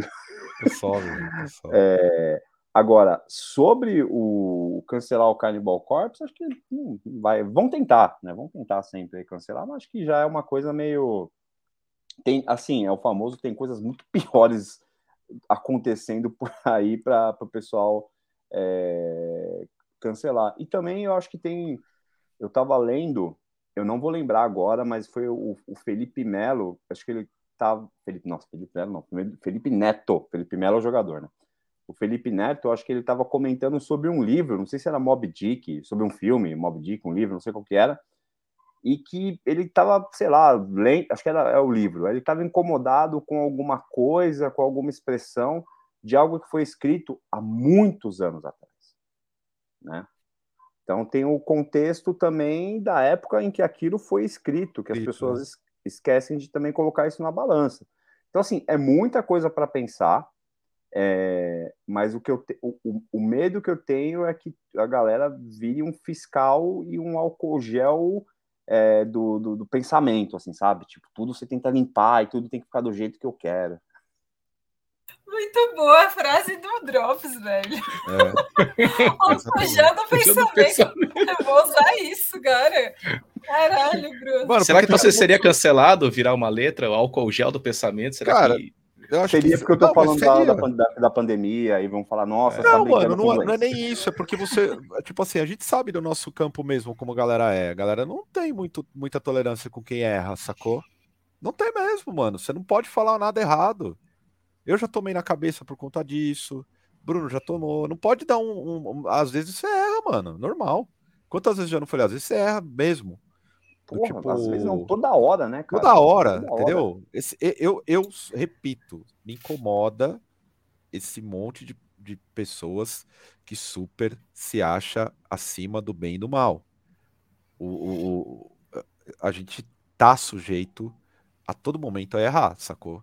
O problema é continuar insistindo no erro e por aí vai. Agora, se você. O Vini é educador. Tipo assim, você pega alguma coisa, você vai ali, explica, convence a pessoa, e a pessoa vai ter um entendimento e vai melhorar a postura dela com um determinado assunto, sabe? Então acho que eu acho que a galera meio que per perdeu a mão. Eu fiquei surpreso com esse lance da Beyoncé, assim, quando eu li, eu falei, caralho, mano. Ah, gente, e o cancelamento é um negócio que vai e volta, né? Já tentaram cancelar a Beyoncé umas três vezes. Uma foi com aquela marca que ela tinha, que ah, descobriram era. que tinha trabalho escravo. Aí vinha aquela charge dela do Who Run, Who Run the World Girls e, tipo, ela com chicote na cabeça das, das bangladeshianas. Então, tipo, toda hora alguém vai lembrar alguma coisa e vai ficar falando. Tipo, até hoje, essa história tem, sei lá, uns cinco anos, até hoje aparece em rede social alguém falando disso. Eu, então, o cancelamento ele vai e volta. Eu tenho uma história muito boa, assim, com relação a, a esse, esse essa questão especial do, da Beyoncé, né? Que é o tal, ela é parte do, do, do Black Money, né? Ela é parte da pequena burguesia negra dos Estados Unidos. Uma vez eu conversando com um amigo meu, é, também revolucionário, marxista, caramba, e ele estava criticando, ah não, porque os negros, papapá, que apoiam essa burguesia e não, não estão não estão sendo coerentes com a luta deles, não sei o quê, um povo oprimido. A primeira coisa que eu levantei para ele e disse foi: você está me dizendo que o povo negro ele tem que ser autom automaticamente revolucionário de esquerda e não pode ter suas próprias ambições, inclusive de criar uma burguesia dentro do próprio sistema. Desculpa, mano, não tenho como concordar com isso. Que ele é tipo assim, é, é, a sociedade ela, ela, ela se renova em cima da ideologia predominante. Você esperar que todo todo todo todo oprimido pelo sistema seja tenha uma consciência sobre o problema, né, do seu opressor, desculpa é um exagero. Eu sempre achei muito ruim isso, do tipo, a galera. Não, porque o cara. Isso o cara sim é, é utopia. Quando falam em utopia, isso sim é utopia. É, eu acho, eu que... acho maluquice, assim. Eu falei, cara, se aquele, aquele grupo de negros querem é, se, se tornarem grandes empreendedores, grandes empresários, eles têm todo o direito de fazer isso. Ah, tem e uma aí... contradição aí? Tem, mano. Que aí a gente vai entrar naquele discurso que sempre acontece com o jogador de futebol que acendeu e aí é, esqueceu disso e daquilo. Cara, você jogar as expectativas de uma revolução ou de uma consciência política em três figuras que ganhou uma grana pra caramba, pô, isso é utopia. Isso é utopia, cara. Você pode, lógico que você pode criticar, você pode falar. Agora, você esperar alguma coisa de forma concreta vindo dessas pessoas é utopia. Os malucos vêm de baixo, não tem o que. Mano, estou usando exemplo de futebol. Você imagina você com 19 anos com uma conta milionária na casa dos 100 milhões. Meu irmão, eu ia ser muito doido. Eu não ia estar nem aí com nada. De verdade. Foda-se o mundo. Eu não tô sendo um camarada. A maior, a maior, parte da boleirada, por exemplo, não tinha nada, mano. De repente tem muito dinheiro. A galera pira é mesmo. E outra coisa, né, cara, é o, é o pensamento dos Estados Unidos também com relação ao, a esse sonho. Sonho americano é um sonho liberal do, do dinheiro, da riqueza e tal. Então, a galera ascender e chegar nesse nível e tal, que a gente coloca, pô, Beyoncé, a galera cresce os olhos, é, é grana também. Levantar uma questão aqui, desculpa interromper, por exemplo, tem essa questão da Beyoncé, mas eu não sou, eu não sou um grande conhecedor das divas pop aí, né? Eu vejo que é muita pegação em cima da Beyoncé quando tem essas coisas. E outras divas e aí cantoras é igual? Isso que eu não sei, assim, aí vai ficar parecendo, né? Então, tem, será que tem uma, uma outra questão que a gente também esquece de, de pesar quando é sobre a Beyoncé, quando é de uma artista negra, Boa. Não, quando é mulher, dúvida. né? Então, eu não tenho dúvida. que é importante colocar isso daí, né, para reflexão. É igual é, o filme. Pega a Lady Gaga, por exemplo. Tem, que tem um dos tem... piores documentários da história. Que assim, o documentário. É, eu acho que a cena que ela tá chorando foi ensaiada até de tão. Eu assisti aquele negócio e falei, gente, isso daqui não é um documentário, é quase um filme, é quase uma ficção. Só tem mentira nesse negócio aqui. É, tu, tu pega, tu pega a Beyoncé, ó, oh, a Beyoncé, tu pega a Lady Gaga, por exemplo, tem, tem um clipe dela que é, é paparazzi, por exemplo. Ela vem dançando de muleta. Parece ela fazendo a dança e tal, como se estivesse numa cadeira de rodas, mas não teve esse tipo de coisa. Olha, Beyoncé tá imitando uma pessoa. Mas não era né, a época. Que... Será que na época ainda podia? Eu acho que era a época. Era isso época, daí é de 2007, 2008. É. Não tinha ainda esse negócio é, forte. É, 2007, 2008. Era acho que a única polêmica que eu vi da Lady Gaga era ela, ela com o vestido de carne. De carne. É. Né? Que aí a galera do tipo. Do, do, da, da, da, causa animal meio que se levantou, que absurdo, papapá, mas do, no geral nessa época acho que não dava nada ainda. É, mas, é, mas eu acho que é, não daria nada, mas eu acho que é, existem focos, né? Tipo, foca na Beyoncé, foca em algumas figuras. Eu acho que isso é bom também ficar, ficar de olho, né? Porque também, também tem uma outra questão, né? Que a indústria, que a gente entra na questão da indústria fonográfica, que é você tentar matar a concorrência também, né? Então, uh -huh também tem essa questão no meio. Pô, vamos tentar derrubá-la porque tem uma outra artista aqui, até naquele podcast, né? A Anitta falou, né? Por exemplo, trazendo, por exemplo, por exemplo, aqui do Brasil, né? Isso é uma coisa antiquíssima, né? De você pagar para não tocar a música do outro artista, né? Então, também tem muitas coisas aí envolvidas, né? Mas enquanto artista, eu particularmente acho a Beyoncé, a Beyoncé assim, essa vai isso não sei se esse disco dela vai ser um clássico, mas ela, para mim, é uma das grandes artistas que a gente vai falar por, por um bom tempo, assim, sabe? Também acho. Também acho. Aliás, aproveitando em grande. Falando de grandes artistas, teve o show aí do Green Day tocando em casas menores. Vocês acham que essa é uma moda aí que deveria pegar? Sir, bandas grandes, eu não sei se alguém aqui gosta do Green Day. Eu só, o Green Day para mim é uma eterna, uma eterna banda da MTV. É, para mim é isso. Você topa essa ideia das bandas tocarem tipo num front da vida, lugar que tem 90 pessoas? Para eles ainda foram mil, né? Foi tipo é. um fabrique da vida. Bom, primeiro eu gosto de Green Day. Eu vi o set list, eu amei. Eu ia chorar se eu estivesse nesse show. Mas eu acho que ia ser muito bom, cara. Só que, tipo, ia ser uma coisa muito louca de até eu acho que até isso seria um motivo para cancelar a banda. Às vezes eu penso, sabe? De, tipo, ah, vocês estão sendo exclusivistas, vocês estão fazendo um show para os amigos publicitários. Tem essa, pode crer. Rolou aquele negócio com o Idol, vocês lembram, antes Lembro. da pandemia? Que ia ter Mas um... você também queria cancelar, que eu sei, que eu também queria. Eu fiquei puta porque eu queria ir na porra do show, velho. eu puta porque eu queria ir, era num lugar pequeno e os caramba. Lógico que eu cancelei e fiquei xingando, porque só os publicitários iam nessa merda. Mas eu acho que isso também é motivo para cancelamento da banda, sim, hein? Eu acho. Apesar de que eu queria estar. Tá. Na verdade, o meu cancelamento é porque era dor de cotovelo. Aí, ó. Aí, eu, também, eu, também, eu também xingaria pela dor de cotovelo. Eu gosto, eu gosto do Green Day pra caramba. É minha adolescência, praticamente, de MTV fato, caiu super certo na análise dele e tal. Mas tem, as, tem bandas que sempre fazem isso, né? Eu queria saber quanto é que foi o ingresso.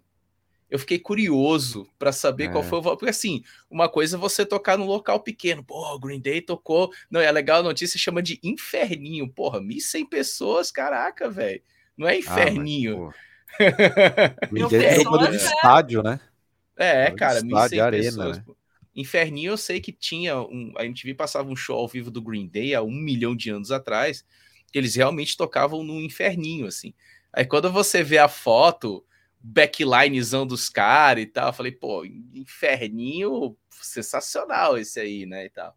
Mas tem bandas que sempre fazem isso, cara. Tipo, Pocket Show, né? Teve uma época que o YouTube adorava fazer essas paradas. Vamos tocar no forgão de um caminhão e sair pela cidade aquela, e gravar clipe.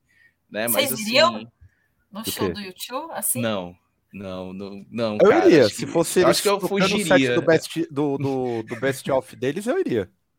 Olha o, Caio, olha o Caio se entregando o tio. Eu gosto do YouTube. Eu gosto nossa, do YouTube, cara. cara. O CD perfil do YouTube, nossa, eu me emociono. Danço no banheiro sozinho.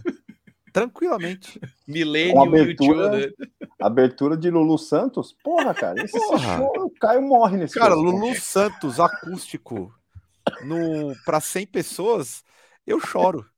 Mas choro completamente. Lulu quando, eu, quando a galera vê, eu já tô Lulu puxando um, um na, na, na, na, na, na, na, com a galera assim, ó. Lulu tá Santos no Cena Fest, no Igreja. 150 pessoas. Olha, eu sou fãzaço do Lulu Santos. Fãzaço. Mas eu, eu, eu acho que eu sou totalmente a favor desses shows, assim, porque tô pensando agora pelo lado da banda também, sabe? Eu acho que é, para essa galera que toca muito em estádio, né, puta, turnê gigantesca e tudo mais, eu, eu acho que é uma, acaba sendo meio que um lance inspirador, injeção de ânimo, ter essa conexão de um show mais perto, assim, com, com o público, né, cara? Eu, sei lá, nunca toquei num estádio, né, então não sei qual é a sensação, deve ser um bagulho também... Mas quase, mas quase, era, rock lá, o negócio era grande, hein? Tinha, pô, tinha, tinha, muita gente, tinha muita gente, e a minha sorte é que, como eu não enxergo, aí eu tiro o óculos, tipo, eu não, não vejo ninguém. Então, para mim, é como se eu estivesse tocando em qualquer lugar. Mas, mas eu acho que eu, eu, eu sou a favor, assim, acho que em relação a, a, a, valor de ingresso, até acho que às vezes essas bandas eles fazem o show até uma coisa que quem vai acaba sendo até os mesmos, os fãs que já conhecem bem. Eu lembro que quando o, o Metallica, quando tem até uma cena disso no, no, no, documentário deles também, que tem um monte de coisa ensaiada também, né, no Some Kind of Monster, que, que acho que quando eles estão ali, o James volta da reabilitação, acho que é alguma coisa assim, eles fazem um, uns pocket shows com o Bob Rock tocando, tocando baixo, né, e acaba indo os caras que estão ligados, né, galera de fã-clube, às vezes essas bandas fazem show com um nome, com outro nome, né, tipo, uma pegadinha para ver, é, eu pô, acho legal, cara. Assim, eu não, eu, em relação acho que a preço de ingressos, a própria banda acaba fazendo isso. Acho que o, Blink fez isso muitas vezes também, o Blink One Two, que agora também tá na. Todo mundo agora é fã de Blink, todo mundo fala do Blink, né? Eu sempre agora, fui. Agora todo mundo fala do Blink. E, mas eu, putz, eu gostaria de ver o show do Green Day, cara. Eu, eu, não é uma banda que eu escutei pra caramba, mas eu sempre achei, eu sempre achei uma banda boa, assim, sabe? Tipo, banda MTV legal, assim, sabe? Nunca tive. Eu acho que eles até viraram. Eu, eu, nunca imaginei que eles chegariam ao tamanho que eles chegaram, assim, sabe? Que virou uma banda realmente um negócio muito grande. Mas, por exemplo, dessa época da MTV, por exemplo, pô, um show do Offspring, que é uma banda que eu gostava pra caramba também num lugar pequeno, porra, eu ia achar do caralho também. Qualquer show, né, assim. E, e de show pequeno, sou especialista porque eu toco no desalmado, né? Então. show é pequeno a gente entende gente entende. Fala em show, eu não, show não vou nem falar, vou nem falar de, de, de, quantidade de público em show. É, então, fala em quantidade de público. Eu, ó, tem um. Saiu aqui um, um, algumas informações, uma matéria falando sobre os shows que mais arrecadaram entre metal e rock, né? Aí eu coloquei aqui, ironicamente, para saber se roqueiro ainda tem fôlego para movimentar milhões. Mano, porque o Rolling Stones. Vocês estão rindo da cara deles, né? Eu tenho certeza, porque, cara. o que Richards é muito tá... fora de esquadro, né, velho? Totalmente. Né, que orelha é essa? Totalmente. Ó, o Rolling Essa Stones bandana. eles, eles arrecadaram na casa dos 2 bilhões de dólares, obviamente, né? Isso aí é, é muita. Ó, vou, vou, vou citar aqui o, os principais artistas. Vou falar. O, vou colocar Top todos, 10. vai. Top 10. Primeiro, Rolling Stones. Segundo, U2. Terceiro, Bruce Springsteen e The Street Band. Bon Jovi. Eagles. Metallica. Paul McCartney. Dave Matthews Band. Eu nunca vou me conformar com essa banda. É, Roger Waters. Trans-Siberian Orchestra. Desconheço. Guns N' Roses. ACDC, Fleetwood Mac, desconheço. Que isso, velho? É aquela Eu... do, do viral lá. Qual? O cara tomando suco. Dreams, do cara tomando suco andando de skate. Eu... Ah, caralho. É, tá. Pô, um clássico. E Aerosmith e Kiss. São as maiores. Só o Metallica mesmo no metal, né? Não precisa que apareceu um Iron Maiden aqui. mas nem o Iron Maiden. Iron Maiden nichado. Mas vocês acham que ainda tem, ainda vai ter fôlego pro rock arrecadar tanto, tanto assim oh, futuramente? A gente tá com a imagem do Rolling Stones, né? Que é o que mexe, queria... mas tá todo mundo envelhecendo mesmo, assim. Eu queria só fazer uma, um adendo antes de entrar nessa discussão. O Ron Wood, vocês acham que ele fez o implante dele na Turquia? Onde foi? Tá ah, muito bom o implante, boneca, velho. Né? Cara, essa, foto, essa foto tá me distraindo pra caralho na análise. essa foto é muito Pô. difícil, velho. Não tem como, mas fez, né? Meteu um. Fez. Vocês acham que o Mick facial. Jagger também, né? Mas Mick Jagger eu acho que não, não tá tão. O não, dele tá, tá, muito discrepante.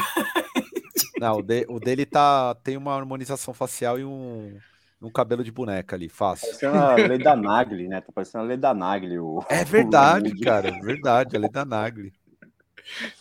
Eu Mas vou ter pesadelo com essa galera hoje. O... Mas eu acho que, cara, vai continuar algumas bandas de rock vendendo pra caramba, porque eu tava até. É que a gente tem coisa que não é do nosso nicho, né? Tipo Coldplay, né? Pô, Coldplay, acho que é, seis ou sete noites no, no estádio do River Plate lotado, cinco noites de Allianz Parque. Tudo bem que falam que muita coisa disso daí é também os, os cambistas digitais, né? Que compram o ingresso para vender, mas, cara, seis noites na Argentina, cinco aqui, eu acho que vai continuar tendo essas grandes bandas de arena. O próprio, próprio Green Day, acho que vai ser uma, uma dessas aí. É, mas o, o, que sempre me o, o, que eu fico bem impressionado é que não tem nada de assim novo muito de bandas novas né? São tudo todas bandas de senhores aí pessoas mais velhas né? Todas né? Acho que praticamente bandas dos anos 70 80 assim né? Posso dar um dado interessante sobre isso? Do, na, na semana passada que eu fui no, no show do, do, do Podridão, é, lá em São José, eu notei que toda era muita molecada, não é muita molecada mesmo assim.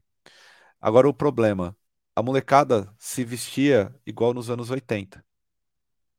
Todas as referências eram oitentistas. Hum, eram entendi. óbvio que a gente já sabe, né? Não vamos repetir aqui fenômeno Stranger Things. Mas assim, toda. Nem, nem pra ter um anime, né? Porque a molecada de hoje tá ligada com anime. Nem pra ter um tal. otaku, né? É, não tinha um otaku. Era todo mundo, era tipo assim. É, os anos 80 emulado na, na juventude de hoje. Eu achei, achei curioso, assim. Do tipo, não tinha, não tinha a galera com camiseta de banda nova, sabe? Nem que seja do rock, tem umas bandas de rock, assim, tipo Avenged, Avenged Sevenfold, por exemplo. É, do Maneskin, né? Ninguém quer uma camiseta do é, Maneskin. Tinha, Maneskin, é, porque é. esse Avenge aí já é velho, vai, vamos, Ah, velho? É a velho, gente, é velho. Vamos, vamos combinar, a, a gente esquece, a gente esquece, mas tipo, o Blink-182 já vai tem 30 anos, cara. Então, mas não tinha nenhum com do Blink, por exemplo. Mas porque já é banda de velho, caramba. Não é banda de jovem. Mas é porque deve estar tá mais rock, barato na, nas lojas de shopping, assim. Pô, minha primeira camiseta do Sepultura eu comprei no, na loja de shopping, cara. Do All Rise, era linda, por Então, sinal, mas nem né? Sepultura a molecada usa. Não, não usa. É Metallica, Iron Maiden e Guns N' Roses, que eu acho. Uh, bem... Slipknot. Boa, Slipknot. Slipknot ganha, ganha com todo Olha mundo. o legado do New Metal. Tá certo, é, eu, eu, me rendo aí ao comentário anterior que fiz na, na mesa com os amigos. De fato, o Slipknot é a banda da galera. Mas se, o Slipknot um dia vai ser essa banda que arrecada trilhões? Então, eu, eu acho, acho, que, não, não, e eu vou falar o motivo, porque eu acho que, ó, polêmica, hein? Eu acho que não tem talento para isso, assim, não tem talento para ser um Metallica, cara. Forte, hein? Eu não acho. Eu acho que é porque os tempos mudam. É... A gente tem uma outra, um outro tipo de público não é mais o mesmo público que eu acho que gastaria, estaria disposto a gastar como as outras, como a galera gasta com essas outras bandas. Eu não acho que é por falta de popularidade. O show deles não é porque eu gosto da banda, o show é muito bem feito, muito bem produzido. Não vou defendendo, mas já defendendo. É muito bem produzido e eu acho que a galera gosta. Eu acho que a questão é não tem tipo o mesmo perfil de público para gastar. Não, mas a questão que, que, eu coloco é estritamente musical mesmo, assim, porque eu acho que o Metallica, é, eu, eu, acho que o Metallica ele conseguiu fazer um, trabalhos assim que atingiu duas bolhas de uma forma muito pesada. Tipo, Tipo, é a mesma banda que lançou Master of Puppets, que é um clássico de thrash metal do metal, lançou um Black Album, que é um clássico do rock, sabe? Eles conseguiram fazer ter talento para migrar nesses dois lugares. Eu não acho que o Slipknot tem essa, essa, essa, essa, essa, esse talento musical para fazer isso. Eu acho que eles têm uma coisa que uh, é, é, muito característico. Assim, acho que eles nunca. Posso até é, errar nessa análise, mas eu acho que eles nunca vão conseguir furar a bolha desse jeito, sabe? De, de, de fazer isso.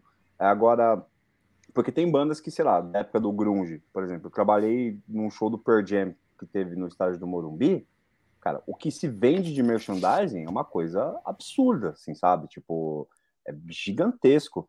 É, lógico, é uma banda velhíssima também, né? Por Jam é uma banda, é uma banda muito velha.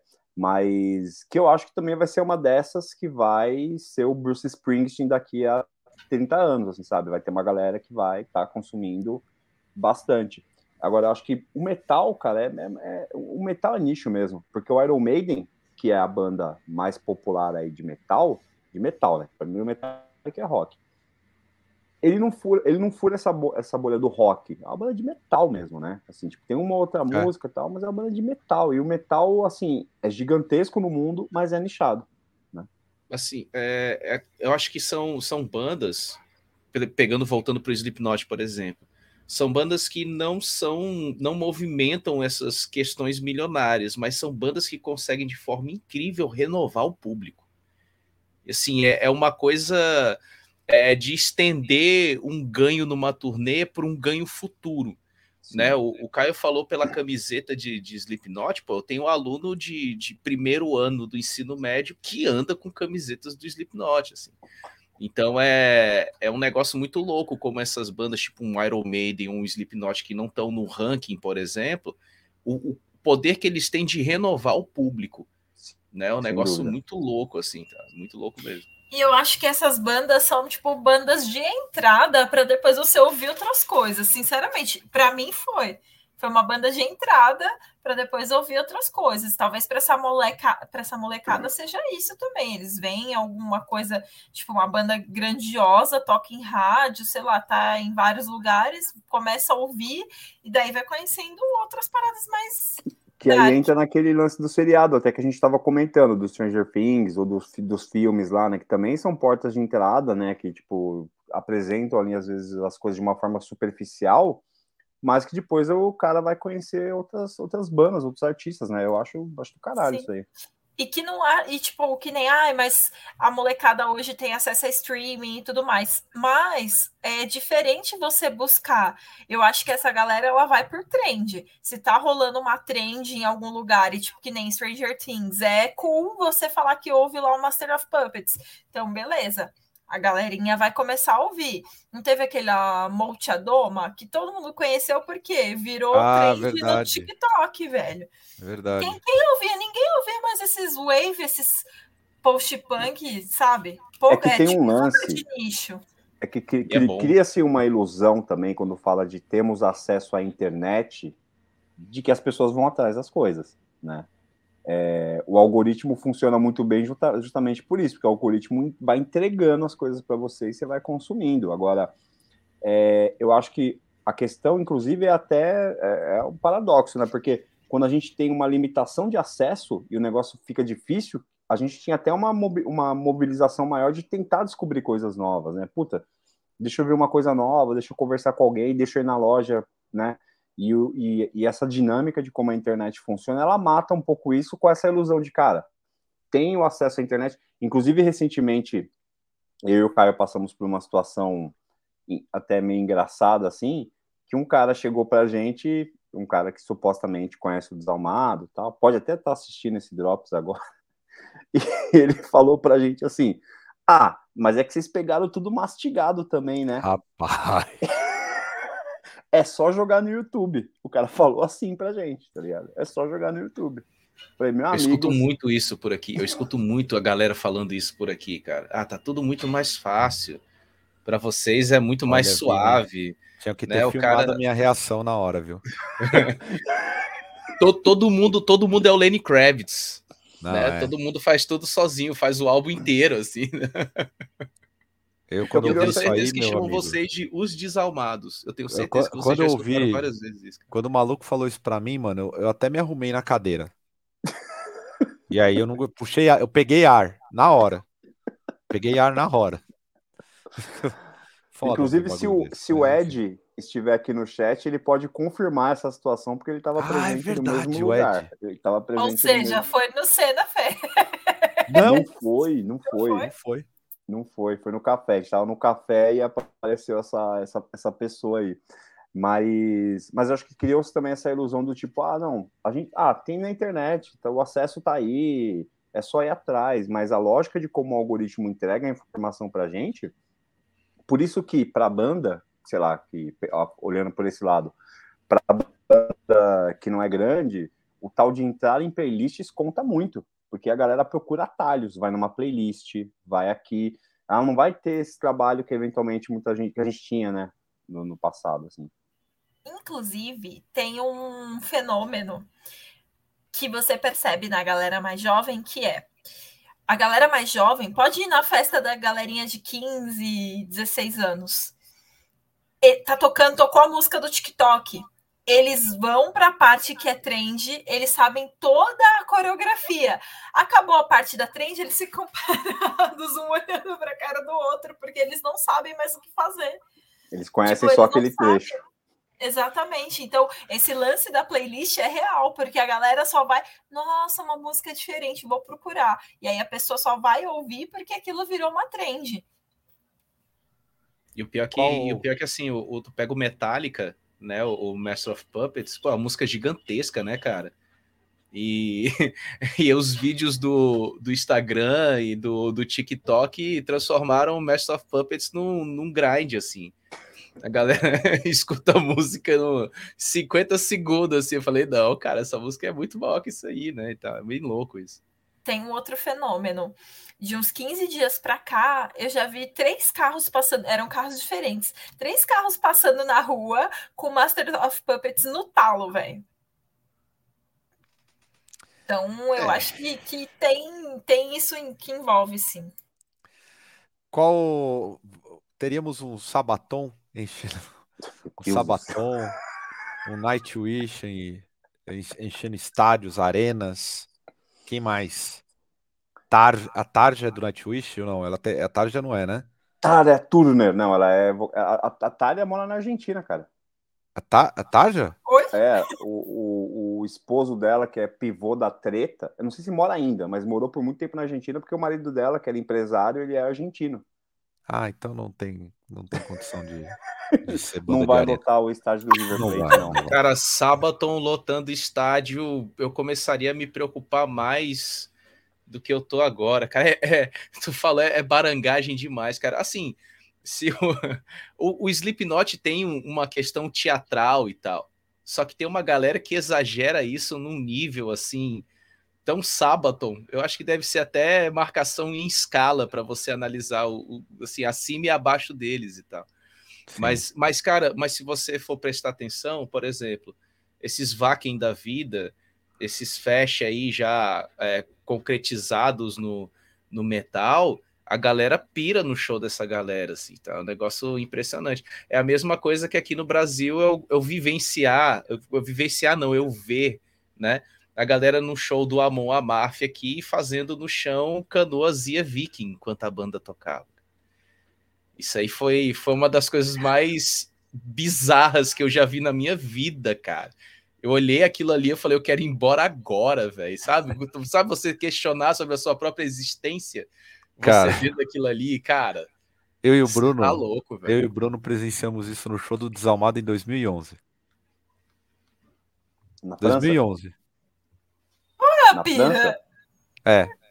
Do Desalmado. Né? Tem alguma eu... música viking do Desalmado? Ó, contexto. Estávamos tocando, de repente Primeiro os caras começaram a fazer um mosh que eles davam volta no bagulho da casa. Tinha o quê? Umas 30 pessoas, 40 pessoas, sei lá. E aí tem, eles têm uma crio de mosh. Sacou? Tem uma crio. Não, que eles saem correndo, tipo assim, em volta do lugar. Eles vão para fora do lugar. Fora. Vão é. lá, entram de novo. É um bagulho. Treino de crossfit. É crossfit? É, é, crossfit, é, é, é. E aí, em determinado momento, esse grupo parou e sentou todo mundo e começou a remar, mano. E eu tocando sem entender porra nenhuma. Eu não sei se foi, foi, foi 2011 ah, acho que ou foi em 2016. mesmo, eles estavam remando lá do CrossFit, acho que era um CrossFit Cara, muito mesmo. louco isso aí. Isso foi, 2011, foi 2011, foi 2011. 2011, né? Muito é. maluco isso aí. 2011, cara. Muito Será que era naquela época da galera fazer aqueles, aquelas danças sincronizadas inesperadamente, assim? Não tentaram sei. fazer isso no show do Desamar. Flash Mob? Flash é. Mob. Poderia Flash ser. Mob do Desamar. Pô, ia ser um puta ser. clipe aí, já pensou, cara? Porra. Caraca. Bom, galera, vamos terminar esse Drops aqui. Lembrando, alguma consideração final ainda sobre o tema de shows, grandes shows? Consideração que nesse momento eu devo estar no show dos Cavaleiros, viu? Ah, é. Eu também. Gravamos antecipado aí para para divulgar o Cena Fest, que é importante. Porque Compre senão, seu ingresso. Senão, senão eu ia meter um atestado aqui no, no é, Cena hoje. Mas o, o Bruno e Silene estarão vendo o glorioso Max Cavaleira ali na, na decadência, né? A gente tem que. Não o... precisa escolher tá bom? É, tá, vai estar tá ali devagar, vai estar tá na quarta marcha na direita. Não fala assim que ele elogiou o desalmado. Não, mas eu, o que, que eu vou falar do Max? Pô, o Max é a minha inspiração maior. Eu, eu espero, espero muito birimbau nesse show. É o que eu mais espero. Ah, sim. Puta, birimbau. Vocês vão puxar uma roda de capoeira. Vocês vão fazer gosto. Marco Viking lá também? Vocês vão meter essa lá também? Eu e a Sirlene vamos fazer um. Como é que é um flash mob aí do negócio lá? A gente vai mandar pra vocês ver depois. Cara, a gente só vai fazer tem... um capoeira pitch no bagulho. Espero que eles toquem Rata Marrata pra vê-los em grande comoção. Um grande som aí. Estaremos. Ou Umba Bara, uma Bara Uma, Homem é Gol. É, Será? Com Dino Casares? Fica aí a dúvida. Mas, ó, fora essa consideração, compre aí o ingresso antecipado para o Fest. Estaremos lá, os quatro aqui. E vai ser muito foda. É isso aí, gente. Ó, oh, deixa Esse... eu apelar. Aí. Peraí, que eu vou apelar então, já que vocês falaram que eu tenho vários ah, contatos aí, aí comentários. Sim, se você quer me ver pessoalmente. Olha aí, isso vai, vai. conversar comigo. Ai. Ai, ai. Fest. Isso aí. Ui, ele Ui. gosta. Isso aí. Estamos com a Sirlene. Quer ver a Sirlene? Ao vivaço? Compre ingresso e colar no Cena Fest. Bom, é isso, gente. Valeu todo mundo aí na mesa. Até semana que vem estaremos aí novamente mais um Drops. Drops de 76, eu nem falei de novo, que é o 75. É isso aí. Valeu, é nós. Até a próxima.